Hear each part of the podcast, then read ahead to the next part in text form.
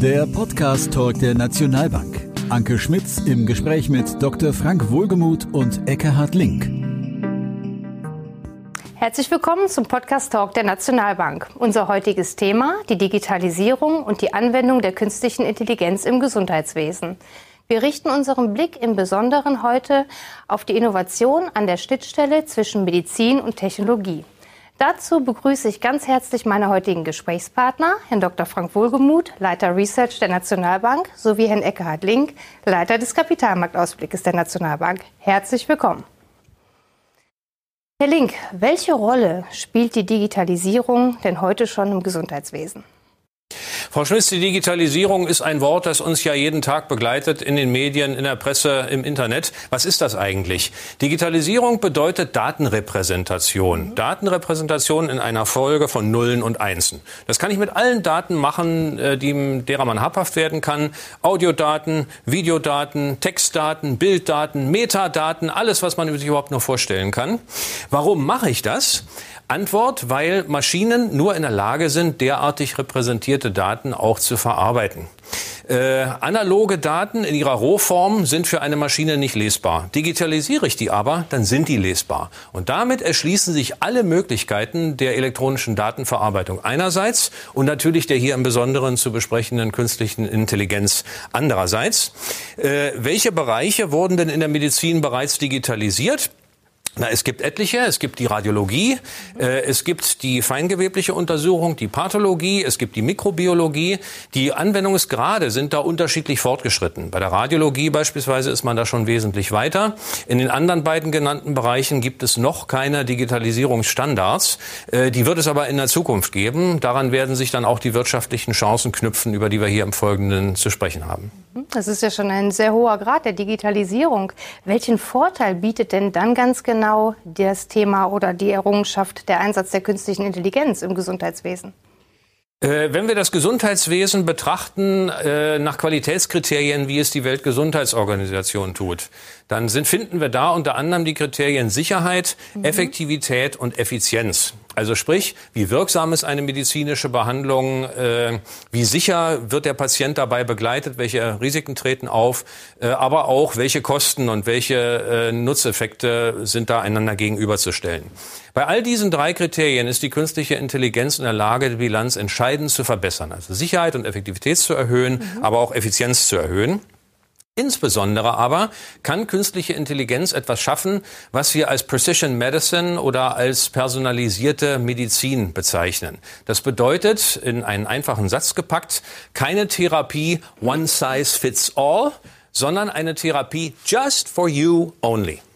Das hat den großen Vorteil, dass man hier auf Besonderheiten in der menschlichen, äh, äh, im menschlichen Körperbau, im, im menschlichen Krankheitsbild eingehen kann, äh, was in einer Massentherapie in dieser Weise gar nicht möglich wäre, womit Behandlungserfolge in Reichweite rücken, an die vor Einführung künstlicher Intelligenz gar nicht zu denken war. Das heißt, auch hier können wir kurz zusammenfassen, der Einsatz von personalisierter Medizin durch KI, der verbessert und der rettet Menschenleben. Das ist nicht wenig. Dankeschön. Herr Dr. Wohlgemuth, wo im Gesundheitswesen wird die künstliche Intelligenz denn bereits eingesetzt? Herr Kollege Link hat es ja schon angedeutet, absolute Grundvoraussetzung für den Einsatz von künstlicher Intelligenz ist die Digitalisierung, also das Vorhandensein von Daten. Daten sind für die künstliche Intelligenz wie der Treibstoff fürs Auto. Ohne geht's nun mal nicht. Und da gibt es gewisse Bereiche in der Medizin, die sind diesbezüglich schon relativ weit vorangeschritten. Da ist insbesondere die Diagnostik ähm, zu nennen. Bessere Diagnosen retten Leben. Es gibt aktuelle Studien, die besagen, dass 30 Prozent der vermeidbaren Todesfälle auf fehlerhafte Diagnosen zurückgehen und auch Millionen von erfolglosen Therapieversuchen ähm, sind leider erfolglos. Warum? Weil die grundlegende Diagnose falsch ist. Und da kann man sich natürlich vorstellen, was das insgesamt auch für ein erhebliches Kostensenkungspotenzial beinhaltet, wenn künstliche Intelligenz gerade ähm, in der Diagnose viel stärker oder stark eingesetzt wird, was aber auch schon ähm, in großen Weiten ähm, der Fall ist. Dann ist noch zu nennen die Verwaltung im Gesundheitswesen, also relative routinemäßige manuelle Tätigkeiten können durch künstliche Intelligenz ähm, ersetzt werden. Das führt zu erheblichen Effizienzgewinnen. Dann ist zu denken an die Medikamentenentwicklung, ähm, vor allem auch ein ganz aktuelles Thema, sicherlich jetzt auch vor dem Hintergrund ähm, der äh, Corona-Pandemie. Ähm, dort ist äh, künstliche Intelligenz in der Lage, den Prozess insgesamt deutlich zu, Beschleunigung, äh, zu beschleunigen und das führt natürlich dann auch zu verkürzten Entwicklungszeiten von Medikamenten, die ähm, den Patienten zur Verfügung stehen. Ein ganz interessanter Punkt, gerade bezogen auf die Medikamentenentwicklung, ist auch, dass künstliche Intelligenz in der Lage ist, die sogenannte False Discovery Rate zu, äh, ungefähr zu halbieren. Das bedeutet, dass also in einem späteren Stadium der Medikamentenentwicklung wesentlich weniger Medi Medikamente als nutzlos identifiziert werden und dementsprechend dann auch erfolgreich an den Markt kommen können. Das heißt also wesentlich mehr Medikamente, die dann im Endeffekt äh, für den Menschen aufgrund von erheblichen Nebenwirkungen nicht wirken oder zwar schon wirken, aber dann äh, mit großen negativen Folgen verbunden sind, kommen erst gar nicht in, in, den, in die Endphase der Produktion von Medikamenten natürlich auch eine riesen äh, positive Wirkung. Dann ist auch noch zu denken an, an Medizintechnik.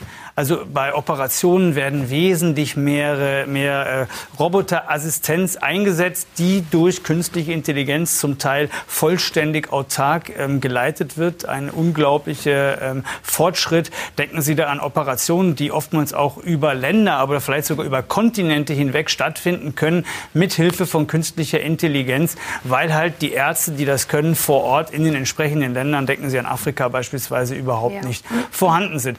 Und dann gibt es natürlich noch noch den ganz großen Bereich der sogenannten Home Health, also eine Überwachung von Patienten zu Hause. Das ist natürlich ein großes Thema auch der Digitalisierung. Aber künstliche Intelligenz kann dort äh, Anormalitäten, Auffälligkeiten identifizieren und kann dann ähm, den Hausarzt oder das Krankenhaus informieren, das dann tätig werden kann. Also ein riesen Vorteil, der natürlich auch immense Kosten spart. Und last but not least ist natürlich, jeder kennt oder fast jeder, der viel joggt beispielsweise, sogenannte Wearables, also Hilfsmittel, die man dabei hat, die während des Laufens beispielsweise den Puls messen, die die Herzfrequenz nochmal ähm, ähm, identifizieren und dort halt, wenn es zu Unregelmäßigkeiten kommt, dann auch ähm, Meldungen geben, dass man vielleicht jetzt nicht weiterlaufen sollte. Also ein riesen umfangreiches Gebiet, was noch ähm, zwar relativ am Anfang ist, aber in bestimmten Gebieten schon erheblich auch eingesetzt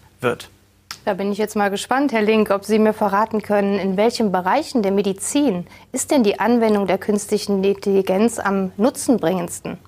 Ja, die Frage ist berechtigt, Frau Schmitz. Wir müssen im Grunde zwischen zwei Feldern hier unterscheiden. Einmal zwischen einem Feld, wo die KI-Durchdringung schon relativ weit fortgeschritten ist, und dann einem anderen, wo sich noch nicht so ganz viel getan hat. Mhm. Weit fortgeschritten ist das etwa im Bereich der Diagnostik der Radiologie. Da wird sogar die Aussage vertreten von Fachleuten, mit denen wir uns da zu dem Thema ausgetauscht haben.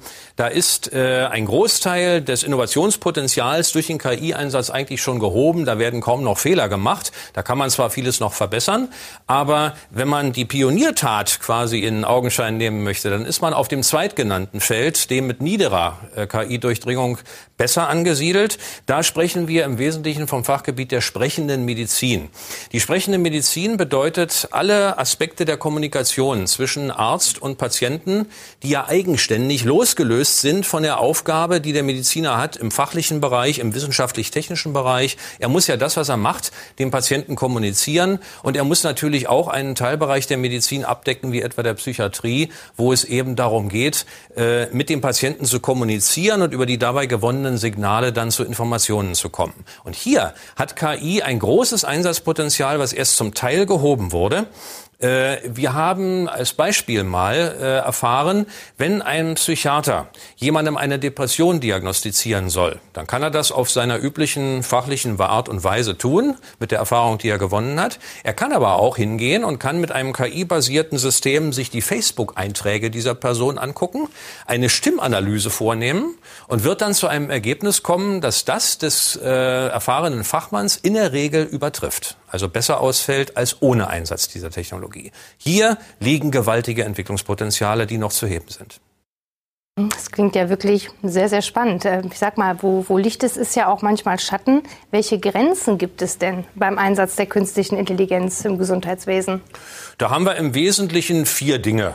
Über die wir uns ein bisschen Gedanken machen müssen. Das eine, das kennen wir schon, wenn wir uns mit Datenverarbeitung beschäftigen, äh, der Informationsgehalt der Daten ist natürlich ausschlaggebend. Wenn ich aussagelose Daten verwende, dann kann ich das schönste Instrumentarium der KI benutzen. Ich werde nicht in der Lage sein, daraus nutzbringende Informationen äh, zu extrahieren. Da gilt also das alte Datenverarbeitungsprinzip Müll rein, Müll raus, Garbage in, Garbage out. Ähm, eine weitere Sache, die Verfügbarkeit von qualitativ hochwertigen Daten, die muss gesichert sein. Und zwar nicht irgendwelche, sondern wie die Fachleute so schön sagen, kuratierte Daten. Also solche, wo beispielsweise auf einer radiologischen Aufnahme ein roter Kringel um einen bestimmten Punkt gemacht wird, um dann dem System zu bedeuten, pass mal auf, da musst du hingucken, das ist ein Mammakarzinom, ein beginnender Brustkrebs äh, oder irgendeine Anomalie, die du hier auffinden sollst. Denn ohne solche Daten können Sie die künstliche Intelligenz, die ja äh, intelligent heißt, weil sie lernen will aus Daten. Diesen Lernvorgang kann sie aber nur äh, äh, bewältigen, wenn sie entsprechende Daten zur Verfügung hat, wo das zu Lernende drin markiert ist. Das heißt, hier haben wir einen Flaschenhals, an dem beispielsweise auch der Einsatz solcher Systeme in China etwa krankt, weil die einfach nicht genug ausgebildete Radiologen haben, die da die Daten kuratieren können. Äh, die Überschätzungs- und die Enttäuschungsgefahr bei künstlicher Intelligenz sollte man auch nicht kleinreden. Äh, was meine ich damit? Wenn ein System eine radiologische Aufnahme sich anguckt und sagt, das ist ein Brustkrebs, dann kann man auf die Idee kommen, ja, das System hat gelernt, was ein Brustkrebs ist. Hat es aber gar nicht. Das hat gelernt, wie das Muster eines Brustkrebses aussieht im Bild. Das kann aber noch lange nicht sagen, was ist eigentlich ein Brustkrebs und was muss ich dagegen machen.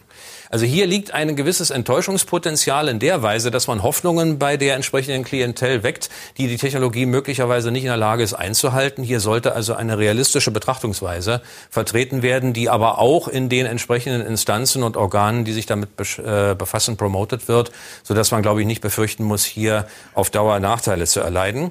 Und schließlich der letzte Punkt, Cyber Security, also das Umgehen mit bewusstem, unethischem Fehlverhalten von Beteiligten. Datenklau, Datenverfälschung, gegen Lösegeldforderung gebe ich dir das System wieder frei und Dinge dieser Art. Das sind äh, äh, Punkte, wo man in Bezug auf Grenzen in der Tat Acht geben muss und wo noch einiges auch zu tun bleibt in der Zukunft. Gibt es weltweit regionale Schwerpunkte, Herr Dr. Wohlgemuth, wo sich der Einsatz von KI schon deutlich auszeichnet im Gesundheitswesen? Das ist eine sehr gute Frage. Ähm, da will ich mal ein bisschen von der, vom, von der äh, künstlichen Intelligenz insgesamt äh, kommen. Da muss man ganz klar konstatieren, hat die USA den Spitzenplatz inne. Ursächlich dafür sind etablierte Kooperationsstrukturen zwischen der Privatwirtschaft, aber auch staatlichen Organisationen und auch ähm, Hochschulen. Das läuft schon sehr, sehr gut und dementsprechend äh, gibt es da ganz erhebliche Forschungstätigkeit auf diesem Gebiet. Wer, äh, welche Weltregion diesbezüglich unheimlich aufholt, sind die Chinesen. Das hat verschiedene Gründe. Zum einen sind die Chinesen per se sehr technikaffin. Dementsprechend ähm, werden Neuerungen auf diesem Gebiet dankend aufgenommen und mit, mit großer Freude mehr oder weniger auch ähm, ähm, ausgeführt.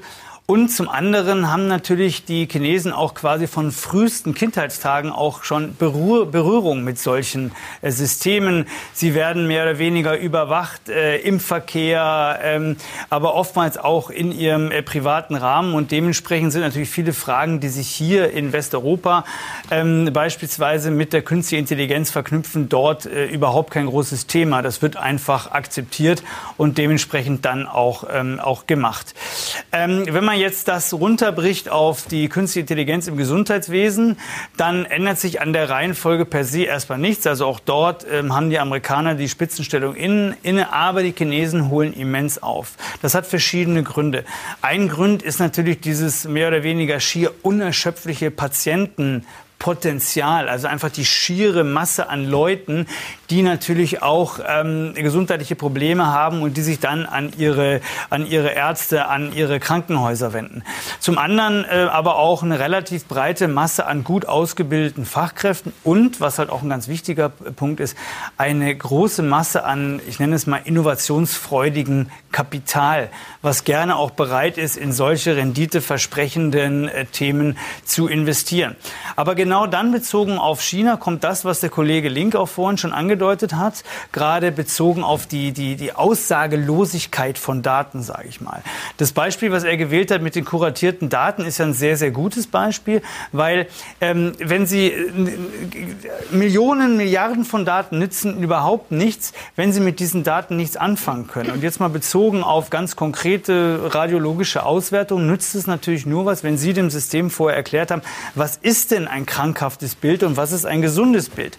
Wenn Sie aber nicht genügend Fachkräfte haben, die das einem System, einem KI-Algorithmus beibringen können, dann können Sie im Prinzip äh, gar nicht viel anfangen und äh, Ihr Entfaltungspotenzial ist sehr, sehr begrenzt. Das heißt also, der Flaschenhals, von dem der Kollege Link auch gesprochen hat, muss dringend auf chinesischer Seite beseitigt werden, um im Prinzip die wahrhaften Entwicklungsmöglichkeiten der künstlichen Intelligenz in diesem Riesenland auch richtig ausnutzen zu können. Nichtsdestotrotz spielt natürlich künstliche Intelligenz in Asien, aber auch im gesamten pazifischen Raum eine Riesenrolle und wird sicherlich äh, ein ganz immenses Zukunftspotenzial zugemessen. Zu groß, wie gesagt, die Anzahl an Patienten, aber insbesondere halt auch die Ausgaben, die im Forschungs- und Entwicklungsbereich getätigt werden. Jetzt fragt man sich natürlich, jetzt hat er schon über USA gesprochen, über China, wie sieht es denn in Europa aus? Wenn man Europa insgesamt bezüglich des Einsatzes von künstlicher Intelligenz mal betrachtet, dann, ähm, dann hinkt Europa schon deutlich den Amerikanern, aber auch den Chinesen hinterher. Das Bild bei ähm, künstlicher Intelligenz im Gesundheitswesen ist nicht ganz so ausgeprägt, wie jetzt, wenn man das Thema sich auf einer größeren Ebene anguckt. Aber auch dort gibt es in Europa äh, starke ähm, Unterschiede. Ähm, Deutschland und Frankreich hängen der Entwicklung leider etwas hinterher, wo man aber durchaus den erheblichen Einsatz von künstlicher Intelligenz in der Gesundheitsbranche in Europa sieht, ist beispielsweise in den Niederlanden, in Belgien, aber auch beispielsweise in Skandinavien. Also dementsprechend ist es nicht so einfach, eine generelle Aussage über Europa zu treffen diesbezüglich, sondern man muss sich die Länder ähm, genau angucken. Trotzdem ist zu konstatieren, dass auch dort Europa den Chinesen, aber insbesondere auch den Amerikanern hinterherhängt. Aber die Bereitschaft ist da, auch gerade von der EU-Kommission hier erhebliche Gelder in die Hand zu nehmen, um im Prinzip diesen, ich nenne es mal Zukunftszug, nicht den anderen vollkommen zu überlassen, sondern ähm, quasi da auch noch aufzuspringen. Hoffentlich ist er noch nicht vollkommen aus dem Bahnhof herausgefahren, weil das, wir werden ja noch äh, darauf zu sprechen kommen, ist wirklich die Zukunft in ganz vielen Feldern. Und da dürfen wir als Europäer nicht den Amerikanern, auch nicht den Chinesen einfach das Feld äh, überlassen. Dankeschön. Herr Link, riskieren wir einen Blick in die Zukunft. Wie könnte der Einsatz der künstlichen Intelligenz im Gesundheitswesen denn weiterhin aussehen? Frau Schmitz, da tun sich drei wirklich faszinierende Perspektiven auf. Die eine betrifft schon mal die Medizin selber. Wie uns Fachleute verraten haben, ist moderne Medizin vor allem Hypothesen getrieben. Man nimmt also eine Annahme äh, über etwas auf, wie eine Krankheit entsteht und stellt die dann nicht mehr in Frage. Ein schönes Beispiel, was uns benannt wurde, da hat jemand ein Magengeschwür. Na, das ist eine psychosomatische Krankheit, die muss entsprechend behandelt werden. Irgendwann, nach so und so vielen Fehlbehandlungen, kamen dann Mediziner mal auf die Idee, diese Hypothese in Frage zu stellen und zu sagen, vielleicht ist das gar nicht psychosomatisch, vielleicht ist das bakteriell bedingt. Machten entsprechende Selbstversuche, kriegten sofort Magengeschmüre und damit war die Hypothese der Psychosomatie erschüttert. Was zur Folge hatte, dass man eben äh, Magengeschwüre heute nicht mehr mit irgendwelchen Psychopharmaka behandelt, sondern mit Antibiotika. KI kann nun in diesem Findungsprozess äh, eine Hypothese sehr viel effizienter und schneller und vollständiger in Frage stellen und durch eine bessere ersetzen, als das vorher der Fall war. Das bedeutet, der Entwicklungsfortschritt in der Medizin wird wahrscheinlich davon ganz stark profitieren, weit über den Stand, den wir heute sehen, hinaus. Der zweite große Faktor, über den wir zu sprechen haben, der klang hier schon ein paar Mal an, das ist die Verfügbarkeit von Daten. KI braucht Daten, ohne Daten keine KI. Und da möchte ich das mal als Zukunftsentwicklung, als These hier hinstellen. Big Data grows bigger still. Es wird also noch viel mehr medizinische Daten geben, die in noch effizienterer Weise, noch zeitnäher, noch voluminöser, noch besser abzurufen und zu verarbeiten erhoben werden. Mit der Folge, dass sozusagen der Treibstoff für die KI nochmal an Potenz, nochmal an äh, Vielfalt gewinnt, sodass also hier äh, die vollen Möglichkeiten dieser Technologie, der Einsatz solcher Algorithmen noch besser auszugestalten ist als vorher. Und damit verbindet sich dann auch der dritte Punkt. Äh, man muss rechnen. Rechnen kann man mit guten Maschinen. Die besten, die wir heute haben, die sogenannten Supercomputer, die verblassen, die verblassen schier gegen die Möglichkeiten des Quantum Computings, der neuen mhm. Quantenrechner, die ja wahrscheinlich vor 2025 nicht im kommerziellen äh, Format oder Maßstab zum Einsatz stehen werden. Aber wo mir heute schon gesagt wird, Aufgaben, an denen Supercomputer, das ist kein Witz, zehn Jahre rechnen, erledigt ein Quantencomputer in 30 Minuten. Was zur Folge hat, dass der Forschungs- und Entwicklungsdrang äh, der KI hier in äh, Dimensionen vorstoßen kann, die können wir uns nicht mal annähernd heute vorstellen. Das ist absolut faszinierend. Also die künstliche Intelligenz und deren Entwicklung äh, setzt ja so große Impulse frei. Da interessiert es mich jetzt natürlich, welche Chancen ergeben sich denn daraus für den Kapitalanleger? Ja, da wird es Sie jetzt nicht mehr überraschen, Frau Schmitz, dass ich natürlich ein hohes Lied der wirtschaftlichen Wachstums- und Entwicklungschancen hier singe und singen muss bei diesem Thema. Ähm, wir haben einerseits im Gesundheitswesen selbst alle möglichen Chancen der dort beteiligten Unternehmen. Was aber vielleicht sogar noch interessanter sein könnte, ist die Schnittstelle, die Verbindung zwischen Gesundheitswesen und Technologie. Da, wo ja sozusagen als verbindendes Element die KI dazwischen sitzt. In diesen Unternehmensbereichen wird es ganz außerordentliche Wachstums- und Entwicklungschancen geben. Die Schätzungen über das jährliche Marktwachstum, die uns in diesem Zusammenhang vorliegen, die liegen bei 40 Prozent per anno und mehr. Das muss man sich mal auf der Zunge zergehen lassen. Das heißt, auf einen Zeithorizont von fünf Jahren äh, wird hier eine Bonanza sich auftun, die ihresgleichen sucht. Und die wird dem Anleger auch die entsprechenden Chancen bieten. Ich würde sogar noch einen Schritt weitergehen wollen. Die Jagd nach der künftigen, der nächsten Microsoft im äh, Gesundheitswesen, der nächsten Sun Microsystems in diesem Bereich, die ist längst eröffnet. Wenn man zu diesem Thema noch mehr wissen möchte, wir haben eine schöne Studie, künstliche Intelligenz im Gesundheitswesen, hier verfasst im Hause der Nationalbank. Die kann man als Druckstück sich zukommen lassen, die kann man aber auch bestellen und abrufen unter www www.national-bank.de. Da steht die zum Download als PDF bereit. Da würde ich Sie, wenn Sie das Thema interessiert, herzlich ersuchen, äh, einmal Zugriff drauf zu nehmen und natürlich auch mit entsprechenden Fragen gerne auf die Kollegen des Hauses, auch auf uns hier zurückzukommen. Vielen Dank. Vielen Dank, Herr Dr. Wohlgemuth, Herr Link, für Ihre sehr informativen Ausführungen. Sehr verehrte Zuhörer und Zuschauer, vielen Dank für Ihr Interesse an unserem Podcast Talk und wir freuen uns schon auf den nächsten Podcast Talk der Nationalbank mit Ihnen. Alles Gute bis dahin. Unser Thema in der nächsten Folge Künstliche Intelligenz in der Gesundheitsbranche Teil 2 Wirtschaftliche Entwicklungspotenziale und Kapitalmarktchancen. Abonnieren Sie den Podcast Talk der Nationalbank.